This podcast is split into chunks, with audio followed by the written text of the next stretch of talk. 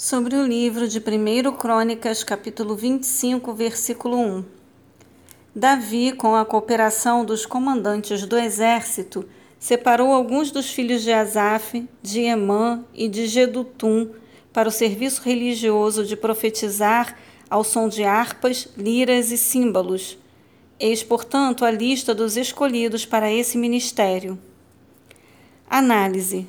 Em Crônicas, o ministério profético não é função apenas do sacerdote, mas também dos reis, funcionando como sacerdotes. O sacerdote Zacarias parece também atuar como profeta, embora não seja assim chamado.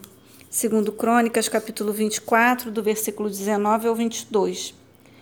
Esse fato reflete, de certo modo, o interesse pós-exílico pela figura do profeta sacerdote rei que alimenta a esperança messiânica. A organização por Davi dos músicos e poetas no templo demonstra seu interesse geral pelo louvor e a adoração através da música. 1 Samuel, capítulo 16, 23, é, capítulo 18, versículo 10 e 19, versículo 9. Segundo Samuel, é, capítulo 1, do versículo 17 ao 27, capítulo 6, versículos 5 e 14.